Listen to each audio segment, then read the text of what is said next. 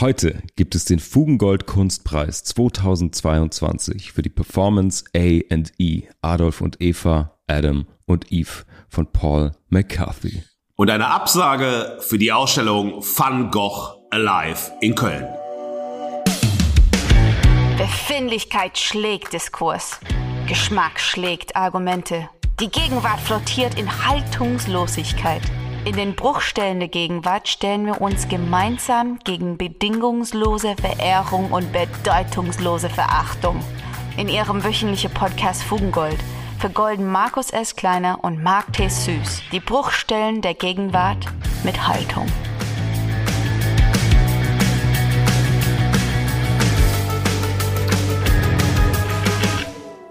Liebe Fugis, was lange währt, wird endlich wieder hörbar.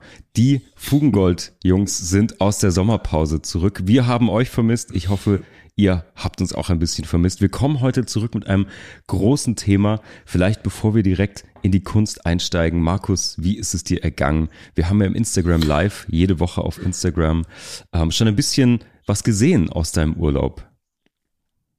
Ja, ich hatte drei wunderbare Wochen äh, in Italien. Äh, ich bin in Venedig gewesen, in Florenz, in Bologna, in Siena, in Ravenna, in Rom und habe an allen Orten Gold gefunden. Ich habe dir Bilder geschickt, ich habe den Fugis Bilder gezeigt in meinen Instagram Stories Italien 2022 eins bis drei. Es sind tatsächlich 300 Stories geworden.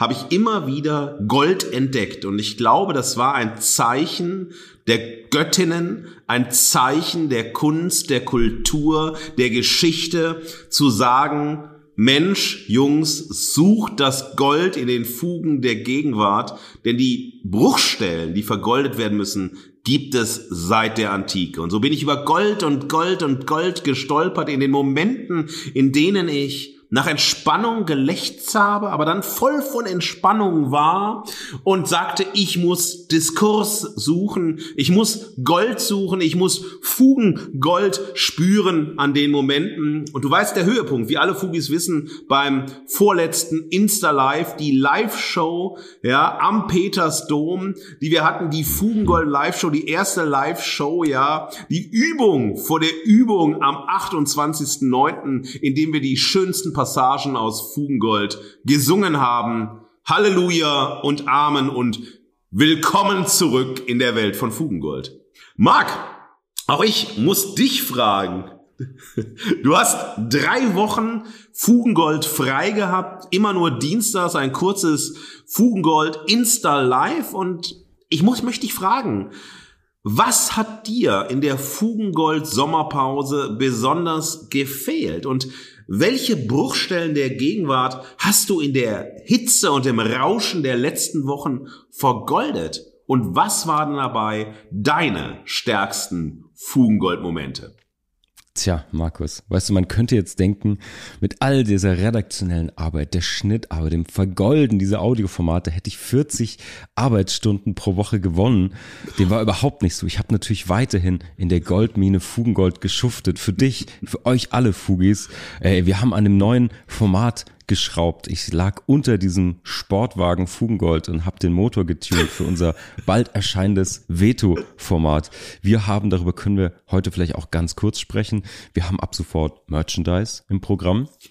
Äh, seht ihr auf Instagram schon. Fantastische Kollektion von zwei Motivbeuteln. Es wird bald noch mehr geben. Ähm, könnt ihr bald auf fugengold.de bekommen. Ja, und ansonsten gab es natürlich kurze Momente, in denen ich das Tageslicht erblicken durfte. Ähm, und da habe ich mich in Museen und Events gestürzt. Ich war in Kunstkantinen und finsteren Kellerexpos. Ich wurde relativ enttäuscht von unkreativen Reden auf Festen von Gesellschaften, die sich kreativ nennen. Oh, und ich habe Adolf und Eva bei einer Premiere im Schauspielhaus hier in Hamburg auf der Bühne gesehen, aber dazu später mehr.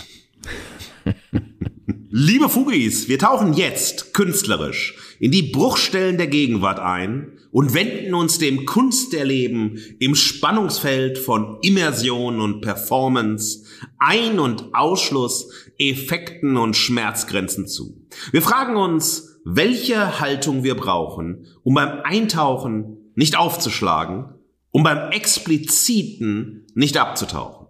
Wir wünschen eindrucksvolle und ausdrucksstarke Hörerlebnisse. Zum Niederknien genial, euphorisch ekstatisiert. Ja und danke. Die definitive Verehrung. Die Verehrung für diese Episode, Markus. Ich habe einen guten Einstieg, ich habe einen kleinen Schocker für alle Fugis. ich war auf der Premiere von einer ähm, Performance-Installation hier in Hamburg. Es ist so eine Art Charles Bukowski Disneyland geworden, das kann ich direkt schon vorweg schicken. Vielleicht besser noch, so Lars von Trier, Tarantino und Bukowski haben sich eine Bühnenperformance überlegt. Und dabei war es doch ganz allein der US-amerikanische Künstler Paul McCarthy. Der ist bekannt für Kunstwerke, Skulpturen, Performances. Ich denke zum Beispiel immer wieder gern an diesen überlebensgroßen Santa Claus, der einen riesigen Dildo hält und in der Innenstadt dann auf Familien wartet. genau, also jetzt gab es seine neueste Performance A&E, Adolf und Eva, Adam und Eva. Das ist eine Performance-Installation von McCarthy. Die hat sich über vier Tage hier im Deutschen Schauspielhaus Hamburg auf der Bühne zugetragen. Er hat das gespielt zusammen mit Lilith Stangenberg, einer deutschen Schauspielerin. Und diese Performance war ab 18 Jahren und zwar zu Recht. Das Set ist irgendwie schnell erklärt. Das Set ist relativ aufwendig gewesen. Auf der Bühne stand ein großer Drehteller und darauf war eine Wohnung aufgebaut. Und so konntest du, wenn die sich langsam drehte, in jedes Zimmer reinschauen. Der Blick war nicht immer offen, der war manchmal verstellt. Dazu kommen wir gleich. Das war nämlich ein spannender Bruch in dieser Performance.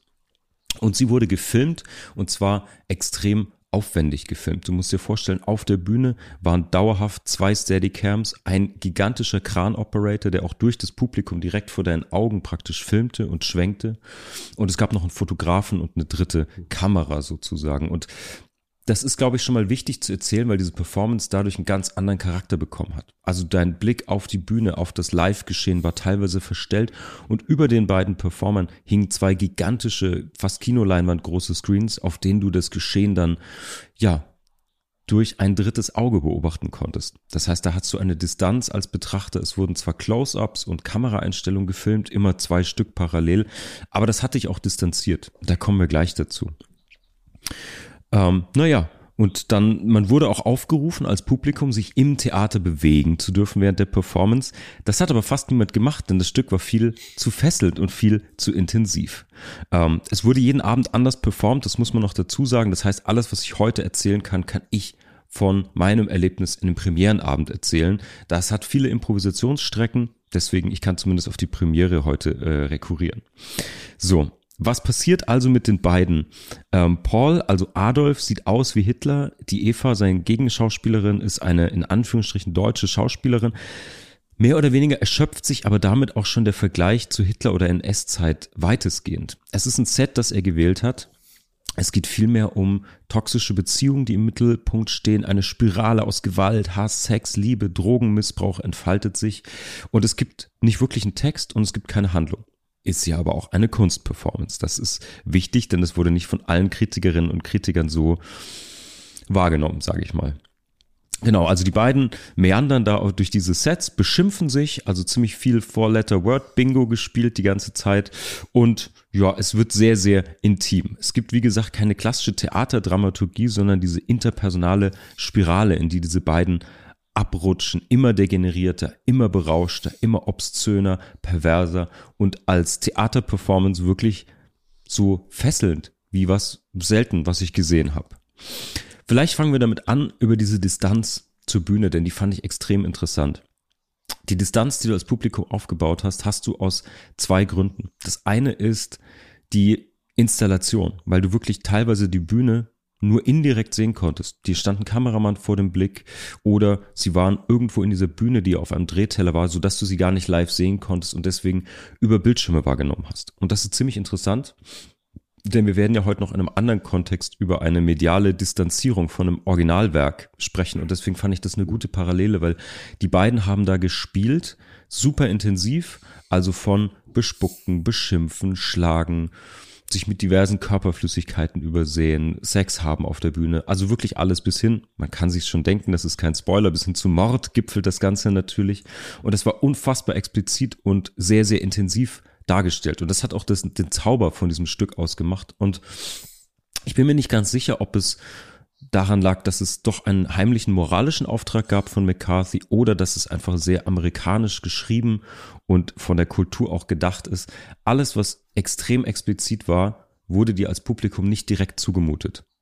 Das heißt, wenn zum Beispiel Eva, liebe Fugis, wenn ihr empfindlich seid, jetzt skippt ihr mal ein, zwei Minuten vor, wenn Eva sich zum Beispiel auf den Tisch setzt und dort defekiert und er sich drunter legt, dann ist das so inszeniert und gefilmt worden, dass du es nicht als Publikum sozusagen live sehen musstest.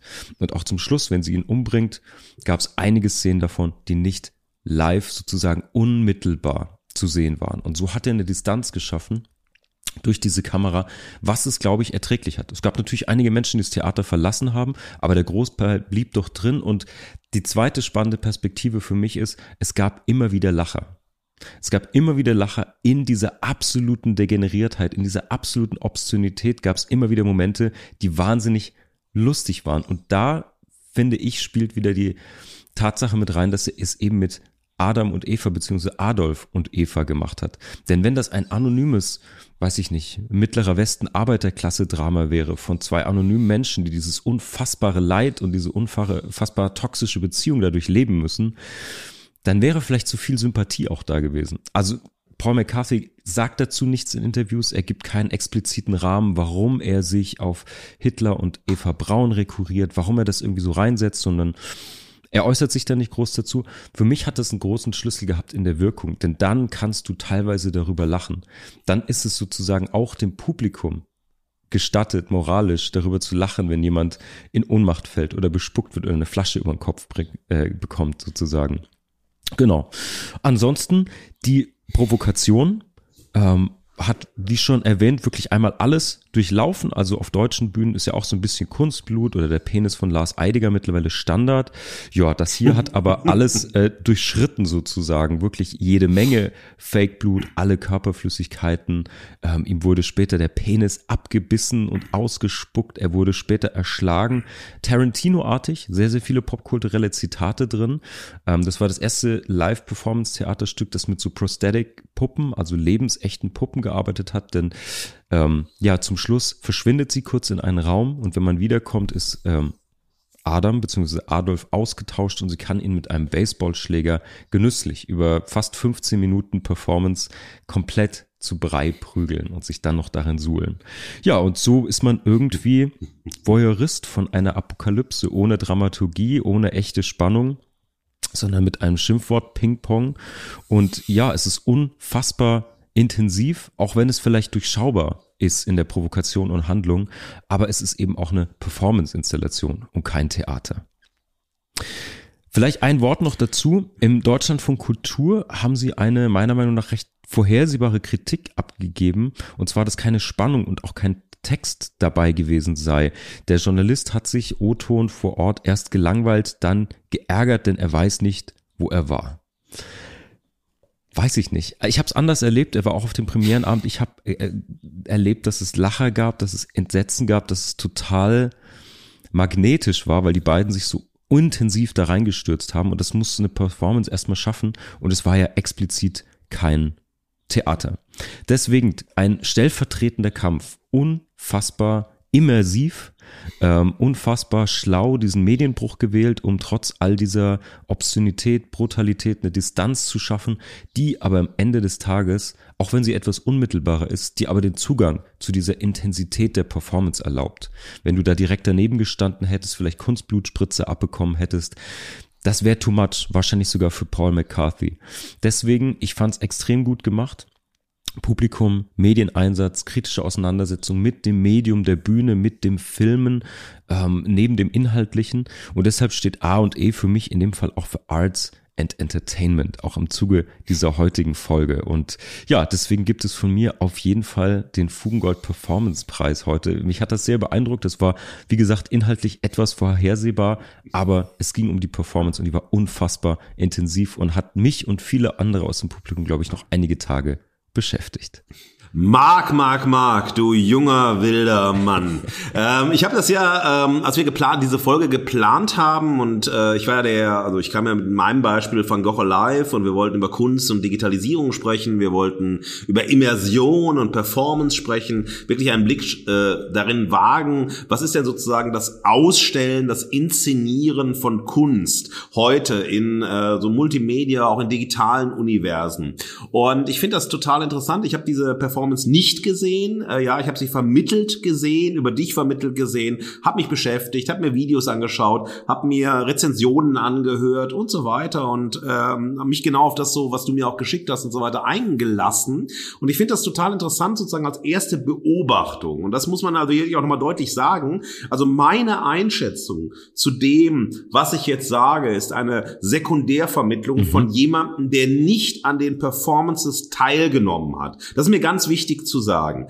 Ähm, was ich als erstes sehr interessant finde, und das spricht äh, für die Ausstellung und für die Inszenierung von Kunst, und das ist der eine Konnex auch zu meinem äh, Verachtungsthema Van Gogh Live, ist, wenn die Inhalte schwinden, bleiben die Effekte übrig oder offenbaren sich die Effekte. Also die Kunst wird zu einem Effekt, einem Rauschen von Effekten, die erstmal intentionslos im Raum changieren. So, und wenn man sich auf die Effekte einlässt, ist der nächste Schritt, und dann wird es für mich wiederum spannend, eine innerpsychische Auseinandersetzung. Was sind meine Triggerpunkte? Was, äh, wie setze ich mich in die Inszenierung hinein? Wo ähm, spielt das Thema Moral bei mir eine Rolle? Wo ist eine Schmerzgrenze erreicht? Und diesen zweier Schritt, also das Verrauschen der Inhalte in Effekten und das effektive Auseinandersetzen mit mir selbst, mit dem, was die Effekte in mir auslösen. Das finde ich absolut bemerkenswert. Das finde ich wahnsinnig zeitgemäß. Das treffe ich an mehreren Orten, wenn es um die Inszenierung von Kunst bleibt. Auch von dem, was will ich denn von der Kunst? Und weniger wird gefragt, was will die Kunst von mir oder was will die Kunst denn überhaupt selbst sein von sich aus, sondern es wird in ein Verhältnis gesetzt zu mir und zu meinen Erwartungen.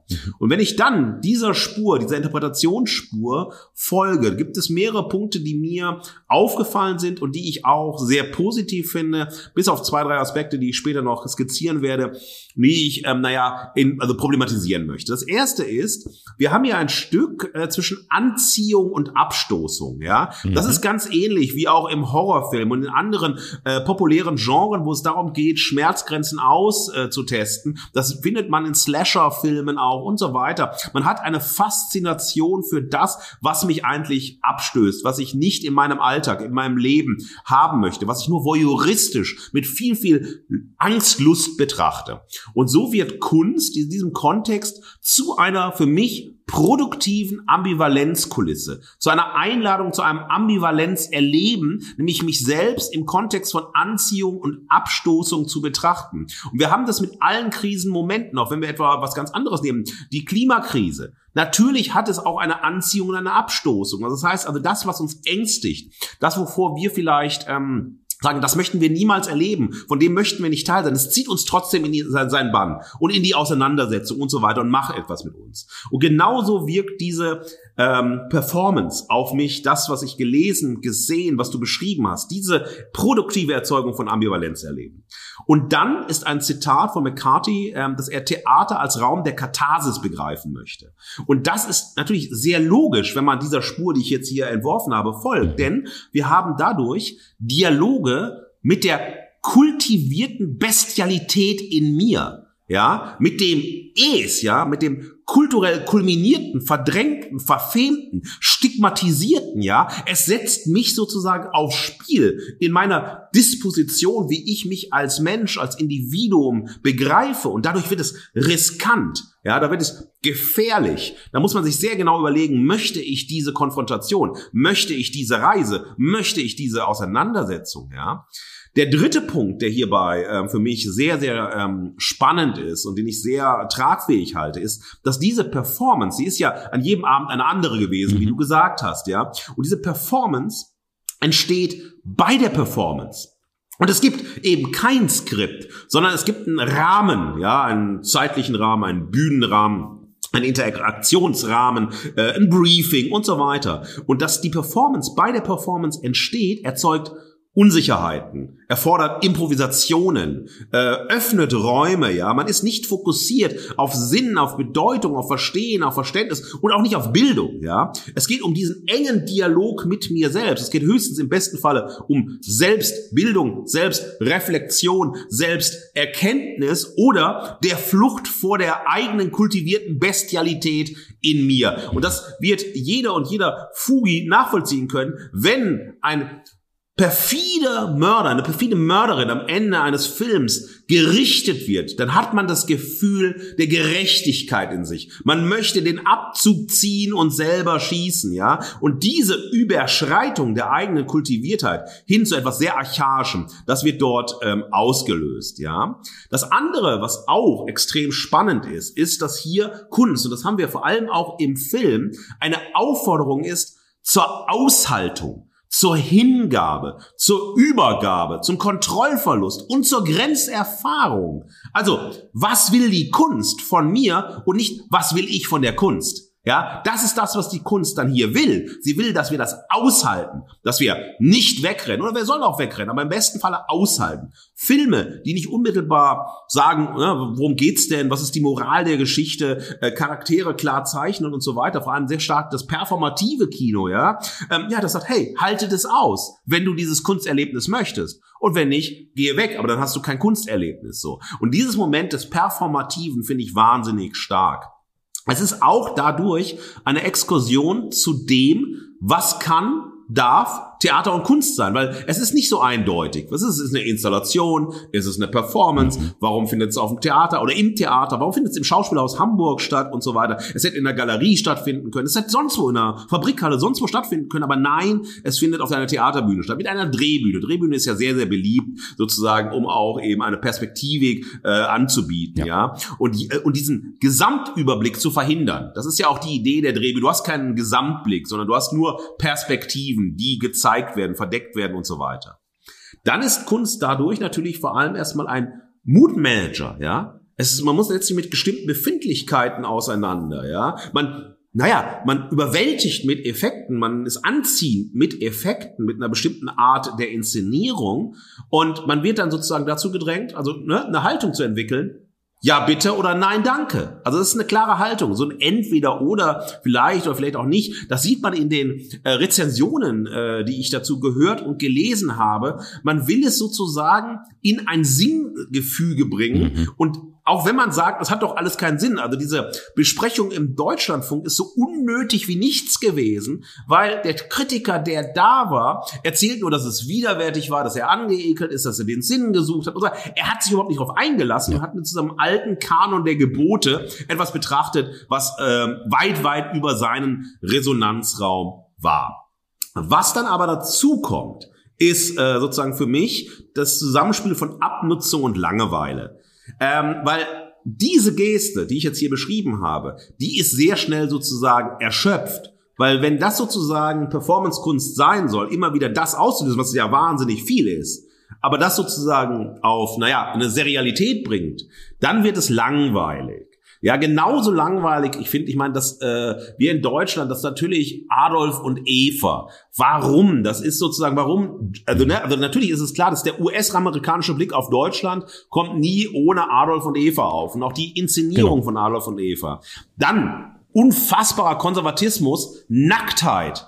Körperflüssigkeiten und all das haben wir tausendmal gesehen, haben wir in verschiedensten Formen im Film gesehen, auf Bühnen gesehen und so weiter. Dein Lars Eidinger Hinweis, so sehr ich Lars Eidinger schätze, Lars Eidinger ist kein junger Wilder, sondern er ist ein Neokonservativer vor dem Herrn, mhm. der eben Nacktheit, diese Form der Entgrenzung sozusagen als ein konservatives Stilmittel nimmt, aber so gelesen wird, als ob er der junge Wilde ist. Er ist ein herausragender Schauspieler. Ein wirklich herausragender Schauspieler, intuitiv, sensibel, stark, wandlungsfähig. Aber diese Inszenierung von Nacktheit oder, naja, wenn es im Text steht, ich spucke jemanden ins Gesicht, dann spucke ich ihm auch ins Gesicht und so weiter. Und das sozusagen als diese Wildheit zu nehmen, das ist für mich ein Zeichen des Konservatismus. Und das sieht man da auch. Ich frage mich, meine Güte, Klar, das ist sozusagen, vielleicht haben sie sich treiben lassen, aber es gibt ja einen Rahmen, eine Vereinbarung. Warum das? Auch das ist redundant. Das führt mich nicht an eine Grenze, sondern mich persönlich zu einer Langeweile, weil wir das natürlich äh, x-mal irgend, also auf Bühnen in Filmen und so weiter gesehen haben. Ähm, und die Frage ist, wie kann man das steigern? Also wie kann man das steigern? Was, was, also führt es jetzt zur realen Gewalt demnächst? Führt es zu Verstümmelungen? Was, wozu führt es, ja? Was sagt uns das über die Entwicklung der Kunst nach 22 fortfolgende? Also wo wird Performancekunst hingehen, ja? Wie wird die Aneignung von Performancekunst sein? Welche Transformationen und Transgressionen nötigt uns das ab? Als letzter Punkt natürlich, ähm, ich finde es wahnsinnig spannend. Ähm, wie ist unsere sehr stark äh, woke Zeit. Also wie geht sie mit dieser Inszenierung, mit diesem Stück um? Ich finde das wahnsinnig spannend, weil du hast natürlich auch zu Recht eine Triggerwarnung gegeben. Also wer gerade äh, bestimmte Themen nicht hören möchte, ist auch vollkommen richtig. So ist auch äh, notwendig, dass man das tut. Aber die Frage ist, naja, in welchen Dialog treten wir denn hier ein? Können wir wirklich über, naja, warum muss man bestimmte Sensibilitäten verletzen. Mhm. Ist es notwendig? Ja, äh, warum kann man sozusagen Themen auch vielleicht nicht anders als in der Drastik spielen und so weiter? Popkultur lebt sehr stark von der Inszenierung von Drastik und so weiter. Das sind meine äh, Überlegungen, meine Anmerkungen zu äh, deinem Beispiel und auch aus diesen Gründen heraus, trotz der Kritik, verleihe ich genauso wie du äh, dieser Performance, ohne sie leider äh, gesehen zu haben, den Fugengold Kunstpreis 2022 in der Farbe Gold. Reingold. Wunderbar, Markus. Hey, vielen Dank. Ich möchte noch kurz auf die Punkte, die du genannt hast, eingehen, denn ich fand die fantastisch analysiert und von außen ähm, von außen super präzise schon beobachtet oder eingeordnet. Und ich kann sozusagen als jemand, der vor Ort war, vielleicht noch eine Anekdote ergänzen, denn was du äh, beschrieben hast, war sehr, sehr genau beobachtet, auch im, im Kanon von Theaterstücken, von Provokation in der Kunst und so. Ähm, denn es gab diesen Moment, wo du auch zu Recht sagst, wohin überspannt man das noch? Wie weit geht das? Wo setzt Provokation ein? Und es war sehr interessant, das zu sehen. Das war so ein bisschen so ein Move, wie Michael Haneke das in seinen Filmen machen würden, wo du auch in diesem Theaterstück, oh. und das ging wirklich nur durch die Intensität von McCarthy und äh, äh Lilith Schangenberg, weil sie wirklich so intensiv und so weit reingegangen sind, bis das Publikum auch reagiert hat. Und das war eben nicht einmal, zweimal sich anspucken oder was auch immer, sondern in einen Rausch reinzugehen und das so weit, so intensiv, so exzessiv zu machen, bis wirklich die Leute auslachen mussten oder es wirklich Reaktionen, Lautäußerungen aus dem Publikum gab, aber trotz diesem gesettelten, kulturheiligen Rahmen des Theaters sozusagen, wo sie wirklich das so weit überspannt haben. Und ich glaube, das ist auch das, was die Qualität am Ende des Tages ausgemacht hat. Denn sonst gebe ich dir vollkommen recht, wäre das ähm, schnell gescheitert. Und als letzten Punkt noch, was du gesagt hast, was ich auch sehr interessant finde, bei all diesem Exzessiven, das ist was, was ich vielleicht den Fugis mitgeben kann. Ich fand das aus Perspektive der Darstellenden extrem spannend, weil uneitler, intensiver kannst du, glaube ich, keine Performance machen. Also genau diese junge deutsche Schauspielerin dort zum Beispiel, die dieses Stück gespielt hat, ähm, von ihr bleibt ja sozusagen wirklich nichts übrig am Ende dieses Stücks. Absolute Hingabe, völlige Auflösung in diese Rolle, komplette Zerstörung. Und ich finde, das ist ein total spannendes Bild verglichen mit zum Beispiel anderen sagen wir mal, schauspielerischen Performances, die wir aus Filmen, aus vielleicht sogar Hollywood kennen, wo irgendwelche Marvel-Helden immer noch perfekt frisiert und mit der im goldenen Schnitt angesetzten Zierverletzung auf der Wange irgendwie aus der Schlacht rausgehen und dann in Zeitlupe fantastisch aussehen, so.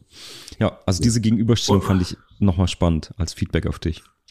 Ja, also vielen, vielen Dank. Also ich, das, ich, ich, ich finde einen Punkt noch, ähm, den ich inkonsequent gelöst fand. Mhm. Also, also von dem, wie gesagt, ähm, von meiner Auseinandersetzung zumindest, auch von dem, was du gesagt hast. Das Publikum, und das ist sozusagen deshalb für mich vielleicht auch eine falsche Wahl des Ortes. Ein Theaterraum lässt erstmal sozusagen distanziertes Betrachten zu. Man hat ein Publikum, das sitzt in einem Bühnenraum, bequem, auf einem Stühlchen oder unbequem. Äh, man hat das an, was man anhat, manche schick, manche nicht schick, was auch immer. Und es passiert dann eine Ekstase äh, auf der Bühne und man betrachtet es, ja. Ultra distanziert, dann macht es sozusagen sozusagen etwas mit mir. Also ich werde involviert über Befindlichkeiten, Gefühle, über Ideen, die ich habe und so weiter. Aber es wäre doch viel konsequenter gewesen, dem Publikum so Schutzanzüge zu geben, also wie so Maleranzüge und sie Teil der Performance, also sie um die Performance ja, gehen lassen, ja, ja? Ähm, vielleicht auch mit agieren zu lassen und so weiter. Und ich glaube, das ist äh, etwas gewesen bei aller vermeintlichen Radikalität, wo es sozusagen da für mich der nächste Schritt ist in der Performance-Kunst. Und das ist ja immer wieder angelegt geworden, äh, gewesen von jemandem, wie die Fugis wissen, wie du weißt, den ich wahnsinnig verehre, Christoph Schlingensief, äh, den, den Bühnenraum, das Publikum sozusagen zum Teil der Inszenierung, zum Teil des Stückes zu machen und so. Und wir sind ja in der Performance-Kunst und es lebt ja davon, äh, also zumindest immer bei der Performance-Kunst, bei der ich war, sozusagen, dass das Publikum eben auch nicht nur BetrachterInnen waren, sondern Teil der Aktion waren. Und das hätte man gerade bei diesem Stück eben auch machen können, vielleicht machen sollen. Vielleicht auch diese Drehbühne, das hättest du in jedem anderen Ort auch hinbekommen. Mhm. Ja, also das ist jetzt gar nicht aufs Theater angewiesen gewesen. Äh, und das finde ich sozusagen ein Moment, wo eine, naja, Entschärfung, genauso wie dieses ja. Perspektivische eine Entschärfung war, wo du sagst, warum, wenn du radikal sein möchtest, warum entradikalisierst du dich dann in sozusagen einem klassischen Bildungssystem Theater, ja. am klassischen Bildungsort Theater. Und dann schreien natürlich so misslungene Kritiker wie vom Deutschlandfunk, also das ist mich unfassbar aufgeregt, ja, mich auch. was dieser, diese, diese Person, ich habe zum Glück seinen Namen vergessen, kann man aber nachhören, für einen Unsinn faselt, ähm, der überhaupt nicht aufs Stück eingeht, sondern einfach nur darum, sozusagen, ich betrachte aus den naja, Instrumentarien eines klassischen Bildungsraumes etwas, was sich diesseits eines klassischen Bildungsraumes bewegt. Und das finde ich dann, naja, kurios. Ja. Und insofern, ähm, das möchte ich noch ergänzen zu dem, was du gesagt hast, ähm, es hätte noch konsequenter sein können, vielleicht müssen. Und der Ort war falsch gewählt, weil man hätte das Publikum involvieren sollen, um noch mehr oder, oder eigentlich erst wirklich Immersion in dem Liveness-Charakter zu erzeugen. Ja, das glaube ich auch. Und ich glaube, es lag an zwei Sachen. Das eine war ein vielleicht doch in manchen Stellen leicht konservatives amerikanisches Kunst- und Provokationsverständnis auch. Und ja. die Entscheidung, es natürlich global zu machen im Sinne von, ich filme das so aufwendig, wie ich es gefilmt habe. Ich möchte dieses deutsche Theatersetting, weil ich Adolf spiele. Ich glaube, das war vielleicht im Werk selbst eine Entscheidung, wo die Klarheit nicht bestand. Mache ich super immersiv für das Live-Publikum oder dürfen die dieser Performance beiwohnen? Ja. Ja, und eine Aufzeichnung, das ist noch als, äh, tut mir leid, ich muss was ja, ergänzen. Eine, eine, eine Aufzeichnung hat doch wirklich nichts mit Performancekunst zu tun. Die Performance muss nach der Performance zerfallen. Und dann ist es vorbei. Ja. Man muss es doch nicht, ja, natürlich geht's um Kohle. natürlich, ja, ihr, ja. Fugis, ihr seht das gerade nicht. So, ja. Marc wirft hier aus seinen dicken Geldbündel, die, die er hat, äh, ja, wirft er die Fuffis hier vor den äh, ne, Desktop.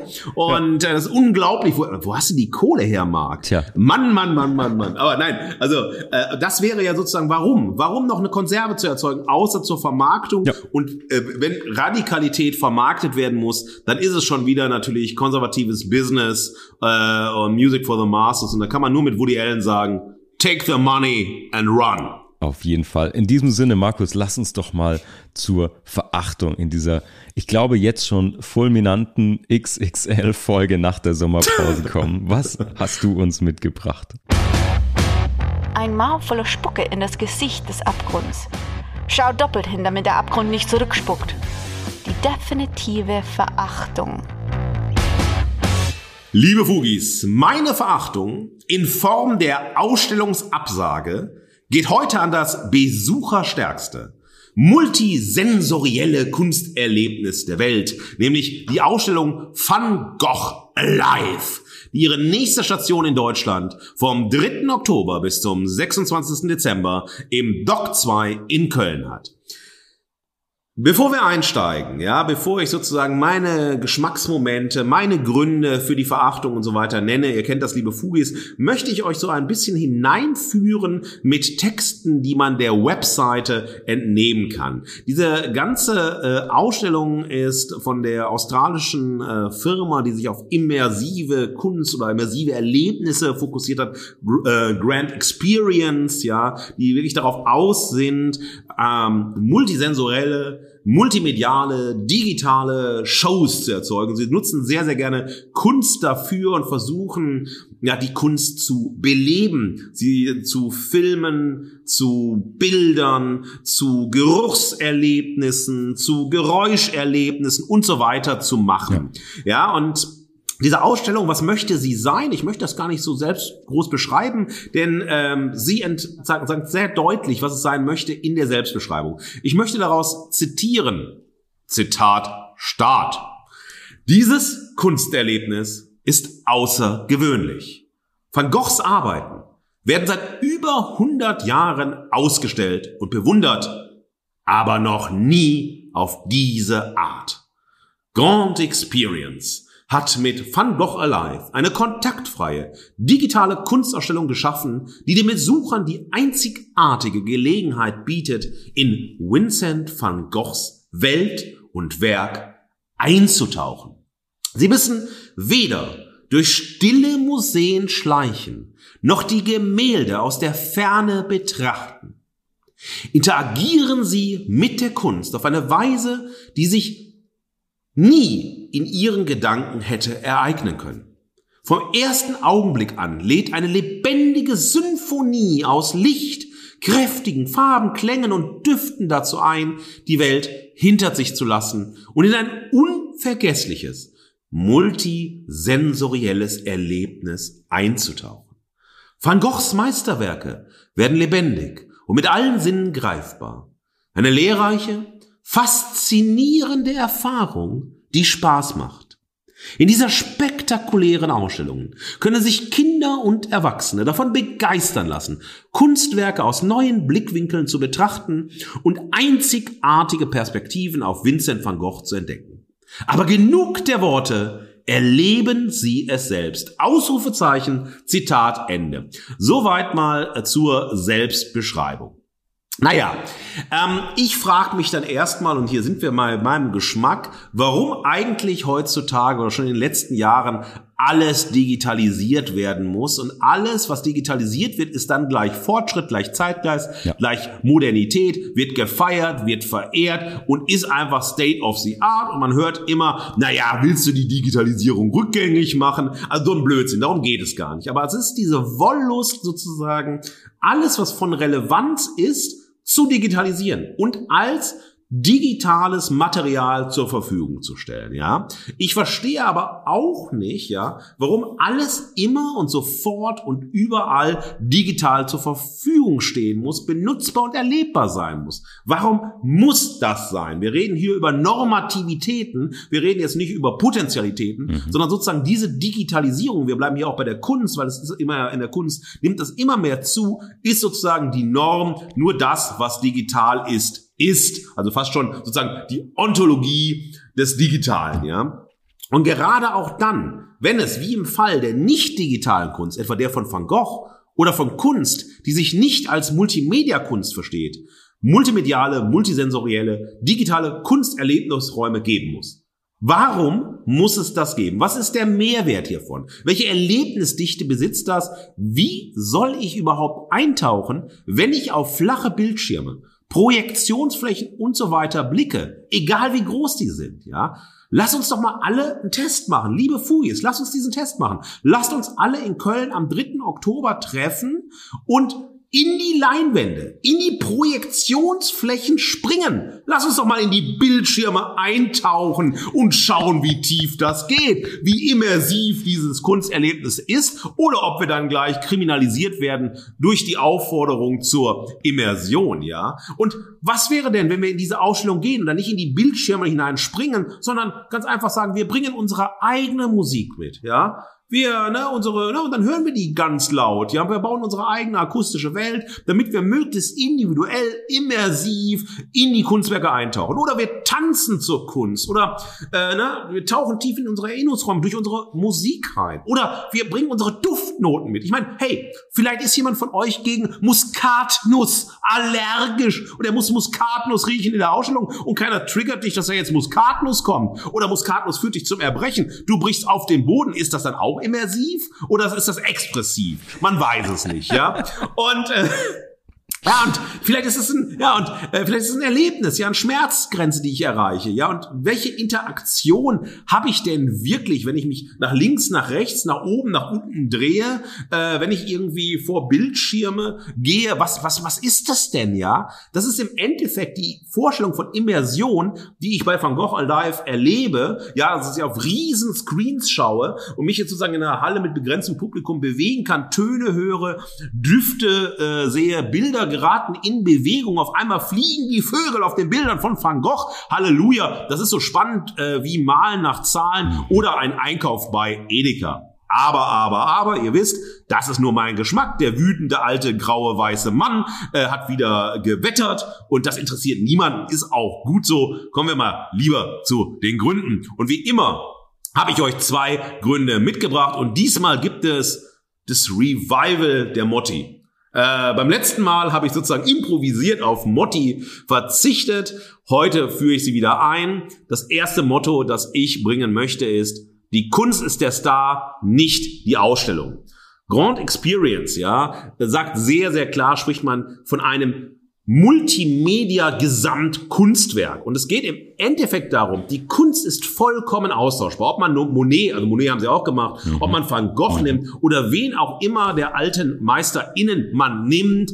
Hauptsache, es wird ein Spektakel, es wird ein äh, Fest des, der äh, medialen Möglichkeiten der Zeit. Man nimmt sozusagen ein ähm, Kunst, ein, ein wunderbares Wort, was heutzutage Superseller ist, Immersion, ja, ein Eintauchen, äh, ein realer als die Realität. Mensch, wer, ist das nicht geil zu sehen? Die Vögel auf den Bildern von Van Gogh, die haben wir geflogen, die sind geflogen. Die hat er nicht einfach nur gemalt, die hat er sozusagen im Fliegen festgehalten. Ein Teufelskerl, dieser Van Gogh, ja. Wie er fliegende Vögel als Standvögel auf den Bildern festgehalten hat. Oder Mondblumen, er hat Mondblumen gemalt und mm, oh, das duftet und so, ja. Also es geht um Effekte, es geht um in der, äh, Inszenierungen, ja. Aber alles wird zu einem Effekt. Kunst wird zu einem Effekt und wir sind wieder wie bei Guy Debord in der Gesellschaft des Spektakels angekommen, das eigentlich niemals aufgehört hat. Ja, Kunst ist Spektakel, Kunst ist Effekt.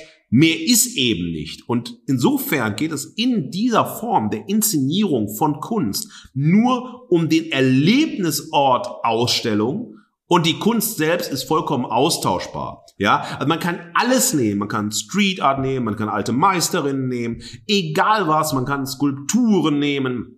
Hauptsache, es kann sozusagen mit den, mit der Technik der Zeit, mit den medialen Möglichkeiten der Zeit irgendwie effektreich inszeniert werden. Wenn wir ein bisschen genauer hinschauen in diese Ausstellung Van Gogh Alive, die ja schon getourt ist, sie war auch in Hamburg letztens, sie war in München, Jetzt ist sie, wird sie nach Köln kommen. Dann ist es so diese enge Werkphase 1880 bis 1890.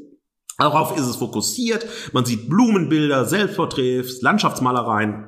Stillleben, Porträts und so weiter. Man wird durch gute und schlechte Zeiten geführt. Das ist fast wie bei RTL, ja. ähm, ja, man sieht das Leiden. Äh, man wird so ein bisschen an den Künstler herangeführt. Aber einen wirklichen Einblick in das, wofür steht denn Van Gogh? Was zeichnet ihn denn wirklich aus? Äh, warum war er bedeutend? Oder vielleicht ist er auch überschätzt oder überhöht worden und so weiter. Vielleicht ist er einfach ein Produkt einer, naja, fokussierten Kunstgeschichtsschreibung. Ja, vielleicht hätten man heute sozusagen zu Van Gogh sagen, naja, weiß ich nicht halt, ne? Ist vielleicht nicht so groß und so weiter. Also ich spintisiere natürlich in den Raum, aber man erfährt nicht wirklich was zu Van Gogh. Man sieht das so, boah, das ist ja bunt und das ist ja ein bisschen facettenreich und ja, boah, guck mal, mh, Muskatnuss. Jetzt denke ich mal, mh, an Muskatnuss und so weiter. Warum nicht an Himbeere?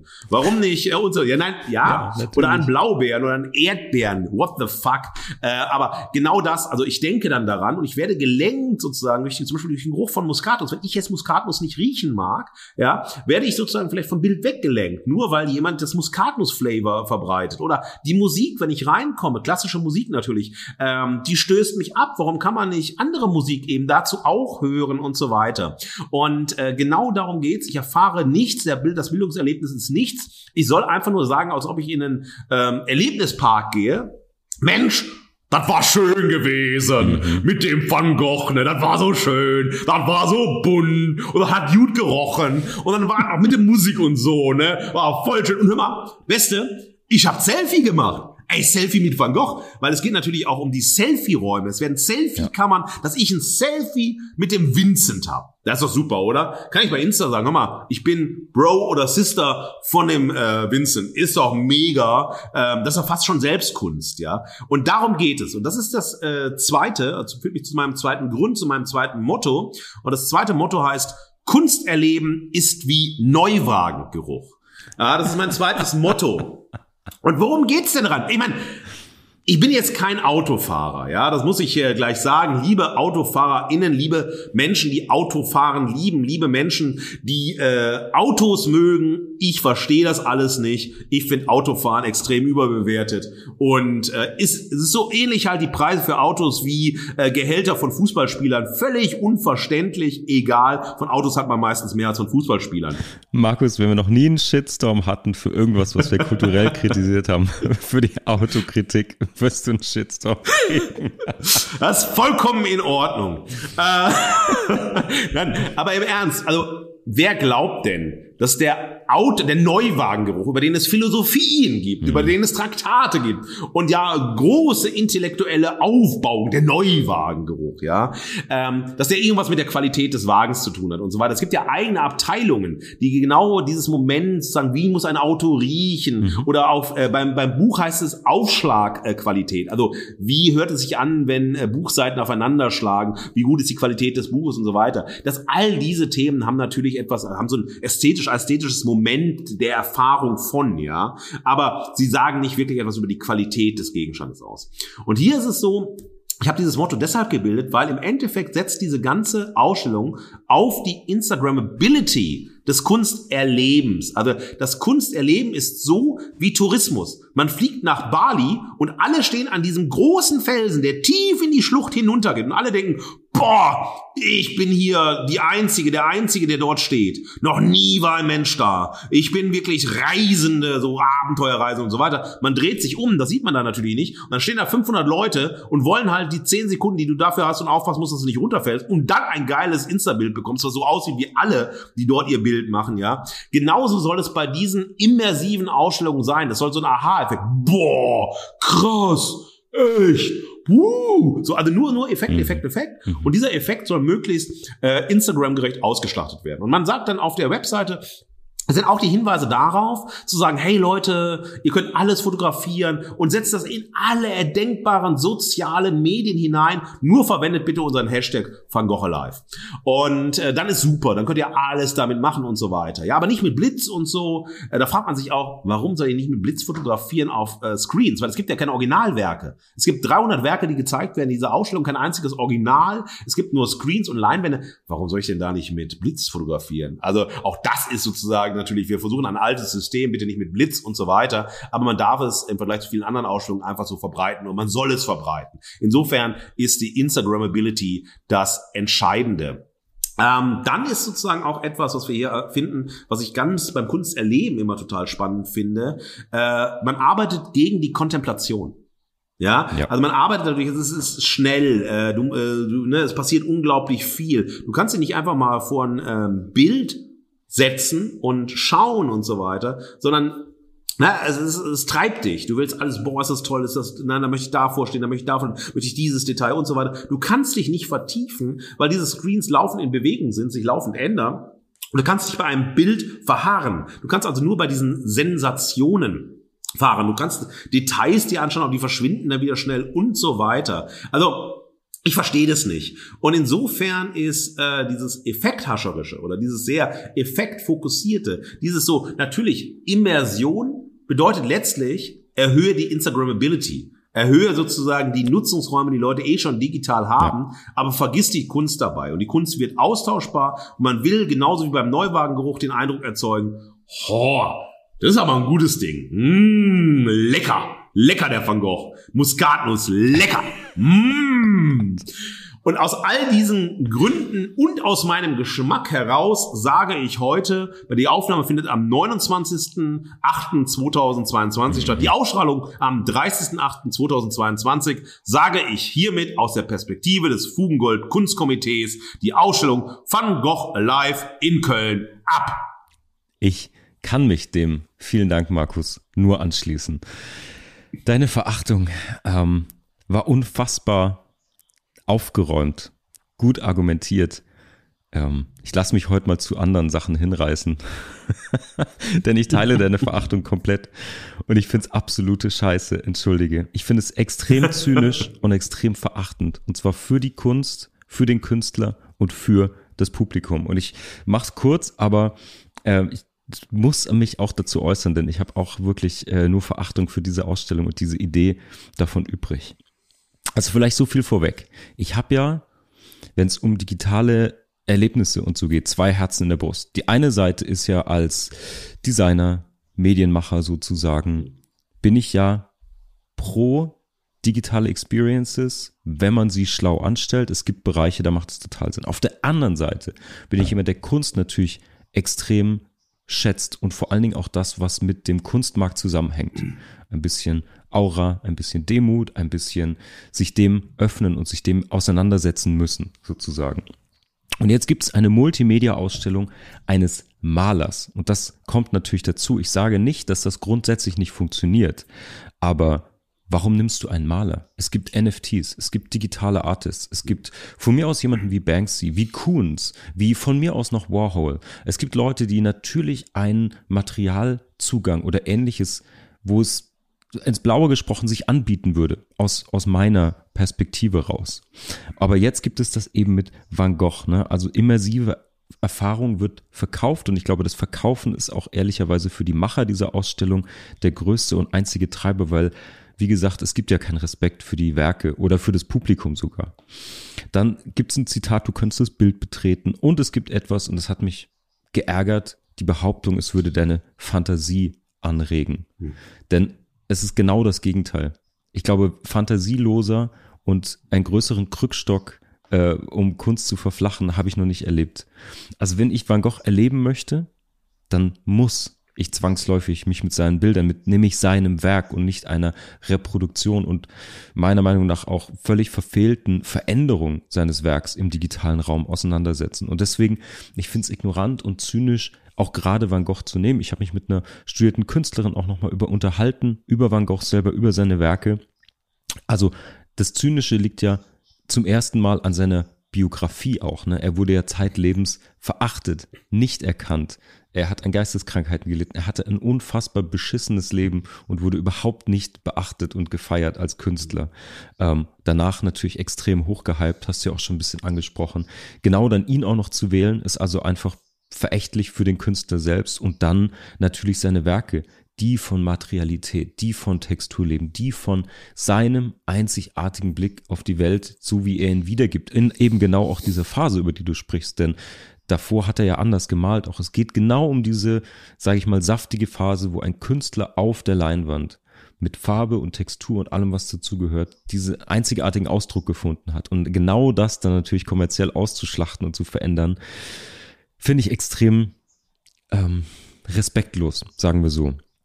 Für mich, das will ich noch ergänzen, hat natürlich gerade der Konsum von Kunst als Gemälden was mit der Aura zu tun. Also Aura der Kunst mit Ambiente, mit Ausstrahlung, die einen Raum in einem Werk hat, mit Naturlicht, mit einer Veränderung deiner Rezeption als Betrachtende, Betrachtender, wenn du dich so einem Kunstwerk ja entgegenstellst und auch die Zeit, die das braucht. Und dann nämlich, wenn du das schaffst, dann wirst du ein echtes immersives Erlebnis haben, nämlich in deinem Geist, dann werden sich die Vögel vor deinem geistigen Auge bewegen und du kannst vielleicht Sonnenblumen riechen. Vielleicht auch nicht, aber das ist fair enough. Dafür ist es eben ein Werk, ein Gemälde und keine flatternde Installation. Und ich weiß, die Idee ist, einen niederschwelligen Zugang zu schaffen. Das ist zumindest deren Pitch. Man will wahrscheinlich junge Menschen begeistern, bla bla bla. Ich glaube, es ist vor allen Dingen kommerziell eine Ausschlachtung. Aber wie gesagt, das Wichtigste finde ich eben, dass dem Publikum eigentlich Ignoranz und Einfältigkeit unterstellt wird. Also wenn ich mir nicht vorstellen kann, dass sich ein Vogel bewegt, wenn er gemalt ist, sondern ich den animieren muss und irgendwelche Bilder irgendwie so ein bisschen rumwackeln lasse, das ist, das ist reiner Zynismus. Also das ist ja wirklich grenzdebil Unterstellung für das Publikum, das sich nicht vorstellen zu können. Ich finde es richtig frech irgendwie. Naja, also ich finde auf jeden Fall, das, was diese Ausstellung macht, ist das Gegenteil von Erleben. Und das ist meine Verachtung daran. Das ist Ablenken. Du lenkst mhm. nur von der Kunst ab und dafür hast du unfassbar viel Medientechnik, Aufwand, Marketing-Trara gemacht, aber du lenkst einfach nur ab von der Kunst und vom Künstler. Das ist großartig auf den Punkt gebracht. Ich möchte eins ergänzen und ich glaube, das leitet uns dann auch zur Haltung, mhm. zu unseren Haltungen, zur Haltung, zur Haltung äh, über. Ähm, heute im Kontext der Digitalisierung äh, von Kunst ist letztlich die Aura weggegangen vom Kunstwerk hin zur Technologie. Nur die Technologie ist noch aurafähig, die Kunst nicht mehr. Und das ist eine der größten Verschiebungen im Kontext der Digitalisierung von Kunst, die wir durchaus an diesen beiden Beispielen, die wir gewählt haben, erkennen können und zu denen man sich durchaus positionieren sollte, ja, damit das also Kunstsystem selbst, also das Kunstsystem ist ja, damit werden wir uns noch häufiger beschäftigen bei Fugengold, auch ein sehr, sehr stark zu kritisieren. Es gibt viele Gründe, das Kunstsystem, so wie es gerade ist, ähm, zu kritisieren, aber wir haben hier eine Verschiebung, dass die Allmacht der Technologie und der technologischen Möglichkeiten einfach sozusagen den Systemimperativ in jedem Bereich prägt. Ja, das ist auch bei Kryptowährungen so. Also wir werden ja noch über Geld, Finanzwirtschaft sprechen und diese Themen. Ja, es wird alles noch kommen in den nächsten Folgen. Aber ähm, diese Verschiebung finde ich so signifikant. Ja, ähm, und die wird hierbei wirklich sehr, sehr deutlich. Marc zeigt, das seht ihr nicht, liebe Fugis, auf. Er meldet sich und qua meines Amtes, das ich hier nicht nennen möchte, nehme ich sie dran. Herr Marc Thaddeus Süß. Bitte stehen Sie auf und formulieren Sie Ihre These, bevor Sie zur Haltung das kommen. Das ist sehr freundlich. Ich habe nämlich noch eine These, die ich unbedingt loswerden muss vor der Haltung. ähm, äh, anschließend an das, was du gesagt hast, nämlich, dass die Technik, ähm, wenn überhaupt, eine eigene Aura hat, wenn nicht die andere zerstört sozusagen. Also ich glaube, und das ist nämlich das, worauf ich hinaus will, zu als Überleitung zu der Haltung, was ich noch, was ich noch sagen möchte. Und zwar, wie gesagt, ich habe ja vorhin erwähnt, ich glaube, es gibt andere Kunstformen oder Kreativitätsformen, die sich dafür eignen würden. Und für mich ist aber wichtig, dass du sagst, es gibt zum Beispiel digitale Kunst, ähm, künstliche Intelligenz, generierte Werke, die auch ein anderes Thema völlig hochgehypt sind zu Unrecht, aber ja.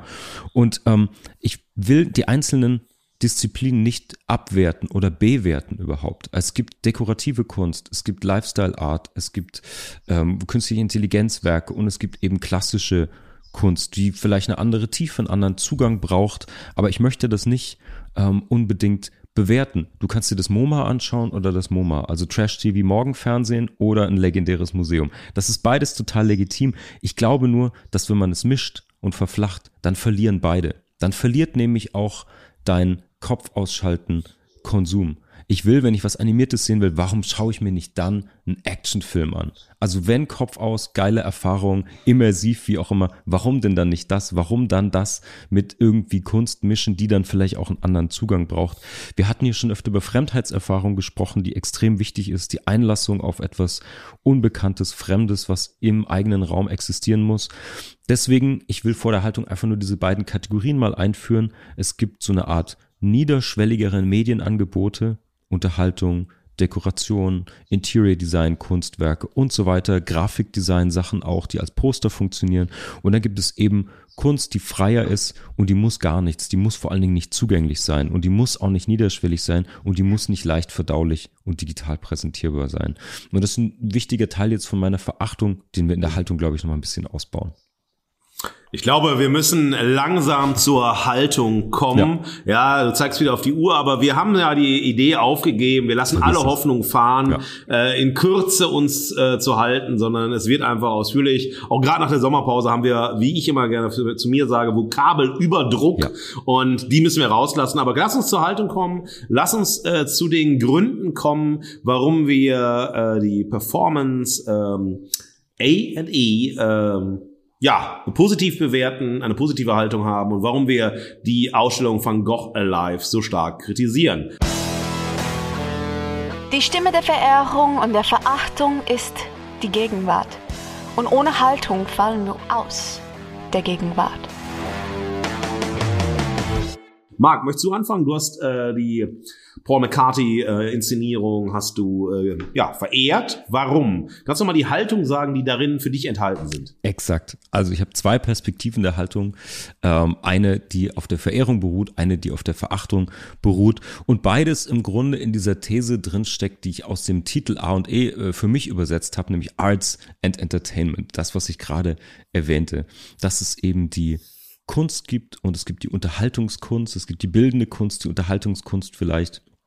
Und dazu gehört eben alles. Das Medium, der Inhalt, die Aussage, die Rezeption. Und ähm, das lässt sich getrennt beurteilen, aber als Kategorie zumindest auf jeden Fall mal mitdenken.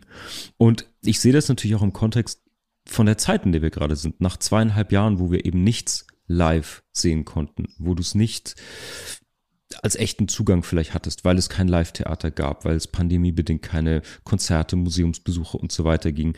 Dann kommt dazu, dass das auch gerade einen großen Boom, einen großen Hype erlebt. Und ich selbst auch diesen Hunger erlebe, der mich total umtreibt. Ich will unbedingt Live-Erfahrung haben. Ich will das unbedingt in echt sehen und vor allen Dingen eben erleben.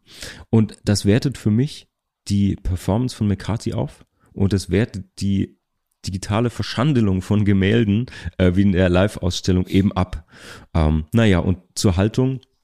Ich habe unbedingt diese Verehrung aussprechen wollte ähm, für A und E diese Performance, weil ich der Überzeugung bin, mit allen Einschränkungen, die es da gibt, von es ist mir geschmacklich zu obszön, es ist inhaltlich zu flach, aber dieses exzessive, ähm, vielleicht wirklich immersive die Möglichkeit, sowas immersiv auszuleben, um diesen Vokabel mal auf die richtige Seite zu ziehen, sozusagen, ähm, das hat mich sehr beeindruckt. Und ähm, ich habe selten erlebt, dass in dem Setting, das du zu Recht kritisch hinterfragt hast, dass es eben in diesem Setting von einem nüchternen Theater, von einer kulturkonservativen Haltung heraus, mit kameraverstellten Bühnenbild sozusagen, so viel Emotionen aufs Publikum überspringen, so viele Reaktionen auch provoziert werden. Und das spricht für eine unfassbare Intensität und Klarheit und für Energie, die die beiden in eine Performance gesteckt haben, die so weit trägt und sich so weit auch überträgt. Und das fand ich sehr beeindruckend und vor allen Dingen sehr konsequent. Und diese Konsequenz ist was, was ich, ähm, wofür ich auch Verehrung aussprechen wollte. Ja, also um bei Konsequenz zu bleiben, ich finde das extrem überzeugend, äh, was du sagst und kann mich da sehr, sehr anschließen und möchte ein paar Punkte ähm, ergänzen. Ähm, das erste, was ich sehr spannend finde, ist bei der Konsequenz äh, bei Paul McCarthy, ist die Austreibung des Sinns aus der Sinnmaschine Kunst.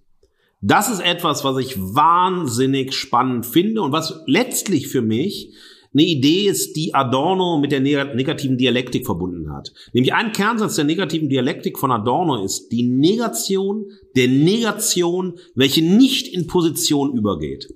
Und das ist sozusagen einer der Kernpunkte, den ich auch bei McCarthy finde, dass wir sozusagen immer sozusagen mit der Geste des Negativen, also einer dekonstruktiven Perspektive, ja, einer negativ-dialektischen Perspektive, mit den Grundbestandteilen von dem, was kann Kunst sein, was ist Theater, was kann das Publikum wollen, was will das Publikum? Und so weiter, produktive Kreativität des Publikums und so weiter, damit arbeitet und sagt, wir bieten eben nicht in der Kritik, in der Dekonstruktion bestimmte Positionen an, und wir lassen nicht jede Reaktion zu des Publikums, also dass man jeder, jeder, jeder so reagiert, wie er unbedingt reagieren möchte. Auch das lässt sozusagen die Inszenierung nicht zu. Sie gibt Wege der Reaktion vor, genauso wie bei Van Gogh Alive. Und dass wir aber nicht sozusagen diesen dekonstruktiven, diesen suchenden Charakter, ja, diesen problematisierenden Charakter mit neuen Sinnsetzungen versehen und die Offenheit des Kunstwerkes damit schließen. Das ist der erste Punkt, den ich sehr, sehr wichtig finde und der für mich also sozusagen zur Kunst gehört, die ich interessant finde, die ich haltungsvoll finde und so weiter. Das nächste ist natürlich die Herausforderung bei McCarthy, nämlich die äh, eigenen Grenzen zu ziehen. Ja, zu sagen, na, das ist äh, ein Bildungsangebot, nein, danke. Das, das bin ich nicht, das interessiert mich nicht, das möchte ich so nicht haben. Eine Souveränität der Rezeption, die nicht einfach sagt, das ist ein Kunstwerk, das ist eine Kunstperformance und ich muss mich jetzt unterordnen oder es muss großartig sein und so weiter. Man kann auch eben über die Widerwärtigkeit und das Widerliche sprechen, aber nicht, äh, um es zum letzten Mal noch den Kollegen vom Deutschlandfunk dort zu nennen, äh, aber nicht einfach in der Geste des reinen Geschmacks, der Geschmacksablehnung, sondern hier fordert das Widerwärtige zu einem Dialog, zu einer Unterhaltung Unterhaltung heraus, denn, und das ist ja für Fugengold äh, von größter Bedeutung, wir nehmen Unterhaltung ernst. Aber Unterhaltung ernst nehmen heißt auch, sich mit der Unterhaltung zu unterhalten. Ja, und ich werde zum Beispiel nicht müde, jedes Jahr vom Neuen äh, mit Freundinnen, mit äh, Kolleginnen über das Sommerhaus der Stars zu diskutieren, was jetzt bald wieder kommen wird. Ähm, das dritte, was ich bei McCarthy sehr haltungsvoll finde und sehr stark finde, ist, dass der Zeitgeist gegen den Zeitgeist gewendet wird. Ja, das ist genau das, dieses, wir sind doch in einer Zeit, wo jetzt auf der einen Seite alles möglich ist, alles gesehen wurde, auf der anderen Seite neue Abschließungen kommen. Was darf nicht gesagt, nicht gehört, nicht gesehen, nicht gezeigt und so weiter werden. Und das ist sozusagen der Zeitgeist gegen den Zeitgeist, ohne ein Ergebnis äh, zu haben, ohne zu sagen, das kommt dabei raus, ja. Zeitgeist 2, Zeitgeist 1, also 2 zu 1 für den Zeitgeist. Nein, darum geht's gar nicht. Sondern es ist ein offener Prozess. Wir haben bei McCarthy auch eine, eine Unempfindlichkeitspolitik, ja, in Zeiten von Hyperbefindlichkeiten. Was macht das? Was passiert hier und so weiter? Was wird ausgelöst? Und du sagst schon gerade, wenn ich jetzt über mein Unverständnis dem Gerät Automobil gegenüber, ja, äh, oder der Muskatnuss gegenüber. Vielleicht gibt es auch einen Shitstorm von der Muskatnussfront Deutschland, ja, die sagen, Muskatnuss darf öffentlich nicht kritisiert werden. So, also vielleicht kommt das auch so, ja, und dass wir in diesen Unempfindlichkeitspolitik von McCarthy eben auf die Zeit der Überbefindlichkeit reagieren und zu schauen, was wuchert, was entsteht und so weiter, ja. Und letzter Punkt ähm, bei der Haltung für McCarthy ist, dass wir eine Aushandlung über das haben, was Kunst heute ist, sein kann und in Zukunft sein wird. Und das ist sozusagen jetzt auch hier nochmal die Verehrung unterstrichen bei aller Kritik, die ich vorhin geübt habe, für McCarthy. Ja. Ich finde, dass Ausstellungen wie Van Gogh Alive die Kunst und das Kunsterleben abschaffen. Und das wird ein Trend sein, Kunst und Kunsterleben durch äh, den Fetisch der Digitalisierung, den Fetisch des Immersiven äh, abzuschaffen. Ja, dass das sozusagen stehen bleibt. Das boah, ey, krass, ey, stark, ey, boah. Also, dass es einfach so stehen bleibt und Kunst als Kunst immer irrelevanter wird, ja. Denn Kunst ist schon immer immersiv, ja. Mit Blick auf die Fantasie die die Kunstwerke in mir auslösen oder eben auch nicht, ja, die bestimmte Befindlichkeiten, die ausgelöst werden. Das bedeutet doch Immersion, einzutauchen in ein Bild, ohne mir sozusagen dabei helfen zu lassen, immersiv zu sein, also Vögel fliegen zu lassen oder Geräusche zu erzeugen und so weiter. Die Fantasie ist immer schon immersiv, insofern ist die Kunst immer schon immersiv und braucht nicht die Digitalisierung, um dann immersiv zu sein, mit diesem Zauberwort der Immersion. Die Aura eines Kunsterlebens ist heute in der Kunst vor allem auf vier Punkte fokussiert. Und das ist sehr wichtig. Also, wenn wir an Walter Benjamin denken, an den Kunstwerkaufsatz denken und daran denken, wie definiert er die Aura, die einmalige Erscheinung einer Nähe, sofern sie zu sein scheint, ja. Ja. Und genau das ist dieser Punkt, dieses Aura, diesem Kunstwerk, dass ich das Kunstwerk nicht, ja, besitzen kann, nicht haben kann, nicht vollständig begreifen kann, nicht vollständig diskursivieren kann. Dass es immer eine Distanz zwischen Kunstwerk und mir gibt, auch wenn es an meiner Wand hängt, wenn ich davor stehe und so weiter. Das Inkonsumerable, um nochmal Adorno, eine Kategorie von Adorno zu verwenden. All das sozusagen spielt nicht mehr im Bereich des Kunstwerkes als Kunstwerkes eine Rolle, sondern hat in digitalen Zeiten zumindest drei Ebenen. Die erste Ebene ist das Zauberwort, das haben wir schon gesagt, Immersion. Aber was will die Immersion? Sie sagt, das Virtuelle soll als das Reale erscheinen. Da wird sozusagen das Auratische mit verbunden in der Effektmaschine der Immersion. Das zweite, und da sind wir sozusagen dabei, digital das Pathos der Aura zurückzuholen, sind NFTs. Denn da geht es ja um Einmaligkeit, ja. Es geht um kryptografisch eindeutige, unteilbare, unersetzbare und überprüfbare Token, ja. Ja, das ist genau das Entscheidende. Also hier ist eigentlich das NFT ersetzt die Aura aus dem klassischen Kunstbereich, ja, und der dritte Punkt, also es soll so sein, aber das ist sozusagen diese, ja, diese Verschiebung, die stattfinden soll. Und der letzte Punkt ist natürlich die KI, weil wir bei der KI kooperative Gestaltungs- und Möglichkeitsräume der Produktion und der Interaktion mit Kunst haben. Ob es nun eine KI ist, die MalerInnen beim Malen unterstützt, ja, oder also man malt, dann lässt man die KI ran, die wird weitermalen und so weiter. Das sind eigentlich diese drei Bereiche, in denen man heute noch über ähm, Aura spricht, nach dem Ende der Aura im klassischen Sinne. Fantastisch, richtig gute Punkte. Ähm, Immersion war immer schon, würde ich davon rausziehen. Ja, sozusagen. ja. Ähm, ja, also ich möchte irgendwie zu der zu der Haltung auch zur zur Ausstellung auf diese beiden Kategorien und diese Gleichzeitigkeit irgendwie abheben und eigentlich nur einen Appell an die Fugis geben ähm, im positivsten Sinne, nämlich dass es, finde ich, zu höherem Genuss führt, wenn man sich das sozusagen vergegenwärtigt und auch als das genießt, was es ist. Du kannst Fünf-Sterne-Menüs essen und du kannst mal schön die Currywurst mit Fritten reinziehen. Und es ist beides total schön und legitim und gut, aber du musst doch nicht die Foie Gras aufs Vanilleeis schmieren. Du musst es doch nicht vermischen. Also erhöht es dann immer den Genuss, alles noch einfacher und zusammenzubringen und niederschwelliger und noch convenienter zu machen. Ich glaube, auf, wie in den ganz großen biografischen Themen, wenn man es sich erarbeitet oder durch kleine Hindernisse äh, überwunden hat, um dahin zu kommen, ist es einem sehr, sehr viel mehr wert. Und das gilt doch für Unterhaltung und vor allen Dingen für Kunst auch. Äh, und ich glaube, es gibt sehr, sehr viele Kunstangebote heute super differenziert für alle Geschmacksrichtungen. Von Etsy für ein bisschen in der Küche muss irgendwie noch was Hübsches an die Wand, Dekokunst, dann gibt es viele, viele Zwischenschritte. Es gibt viele Künstler, die die Kunst als biografische Stilmittel nutzen. Es gibt viele junge deutsche Künstler, sei es Paul Schrader, Alexander Höller und so weiter, die sich extrem gut vermarkten, wo die Kunst vielleicht jetzt nicht die Tiefe hat, aber eben auch nicht den Anspruch, über was Dekoratives rauszugehen, die sich als Lifestyle-Marken begreifen, wo man dann auch höhere Preise zahlt, wenn man Teil von der Marke vielleicht auch sein möchte. Und da gibt es ja immer noch die sozusagen ganz klassisch als Kunst begriffene Kunstwerke. Und deswegen glaube ich, das sind alles Kategorien, die total spannend sind und auch alle total einzeln entdeckt werden und erlebt werden können.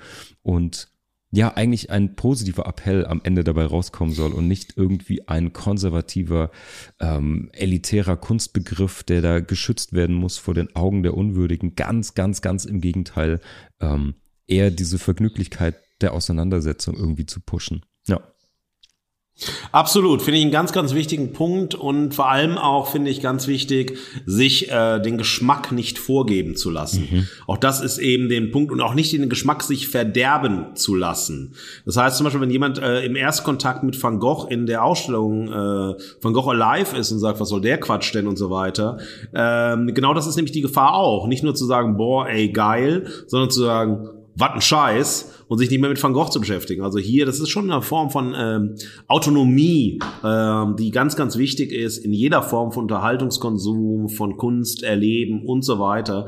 Und das ist auch ein Aspekt, äh, der immer mehr verloren geht, dass äh, sozusagen durch die leichte Konsumierbarkeit und durch die Politik der Effekte das eigene zu verlieren und erstarren zu lassen in der Faszination oder in der Seduktion der Effekte. Fantastisch gesagt, Markus. Ich bin sehr gespannt, Fugis. Ihr habt natürlich ab sofort immer die Möglichkeit, eure Haltung zu unserer Haltung zu entwickeln, uns Feedback zu geben, uns zu kritisieren. Ich verweise auf die Veto-Kategorie. Ihr könnt uns per E-Mail über die Webseite, per DM auf Facebook und Instagram eure Meinungen, eure Haltungen zu unseren Haltungen geben. Gerne auf die Veto-Story reagieren oder einsenden, immer gerne mit dem Hinweis, ob wir das auch für die Veto-Folge veröffentlichen und nutzen dürfen. Und dann besprechen wir und gehen auch auf euer Feedback ein.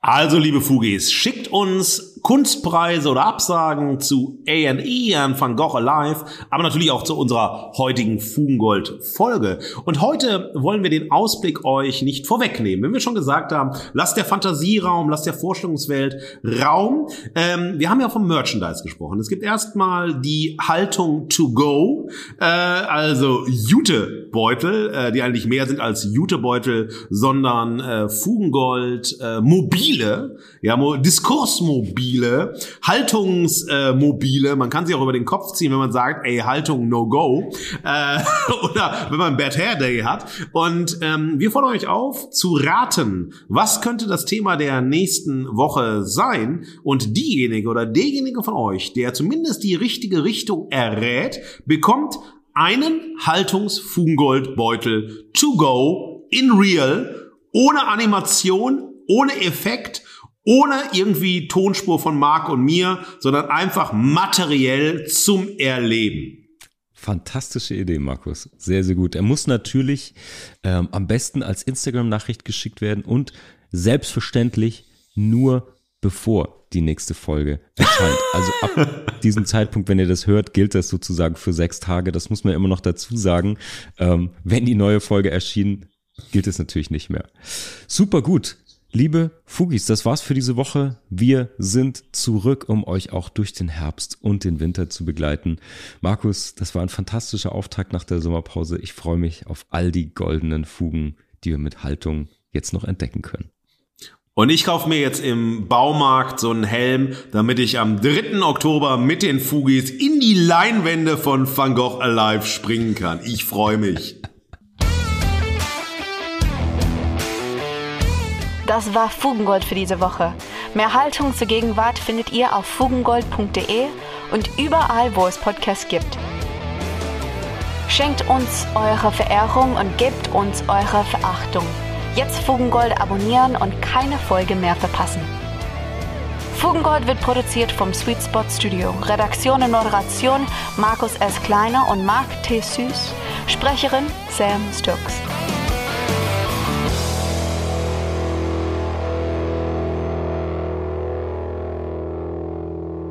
Markus, eine Frage noch so jetzt ähm, hinterher. Du hast doch in Italien immer so fantastische Street Art und Gold auf den Straßen fotografiert. Ich habe das in deiner Insta-Story gesehen. Das kam ja. nämlich heute gar nicht irgendwie zutage. Das ist ja jenseits von Bühne und Museum. Was hat's denn damit auf sich? Ja, ich finde das wahnsinnig spannend, weil ich, ich sehe das ja nicht diesseits von Museum, nicht diesseits von Bühne, sondern äh, in Italien, ich habe so viel großartige Street Art dort gesehen und auch dokumentiert, ähm, finde ich es total spannend, wann eigentlich der öffentliche Raum zu einem Kunstraum wird, zu einem Ausstellungsraum wird. Warum das öffentliche oder öffentliche Raum, weil es ein Raum der Regeln ist. Ampeln, Fußgänger, Geschäfte, Besitztümer, Parks und so weiter. Ähm, wann man sagt, die Öffentlichkeit ist der Ausstellungsraum. Und dort kann alles geschehen, was in Museen geschieht. Das ist das, was ich mich gefragt habe und wann wir auch dorthin kommen.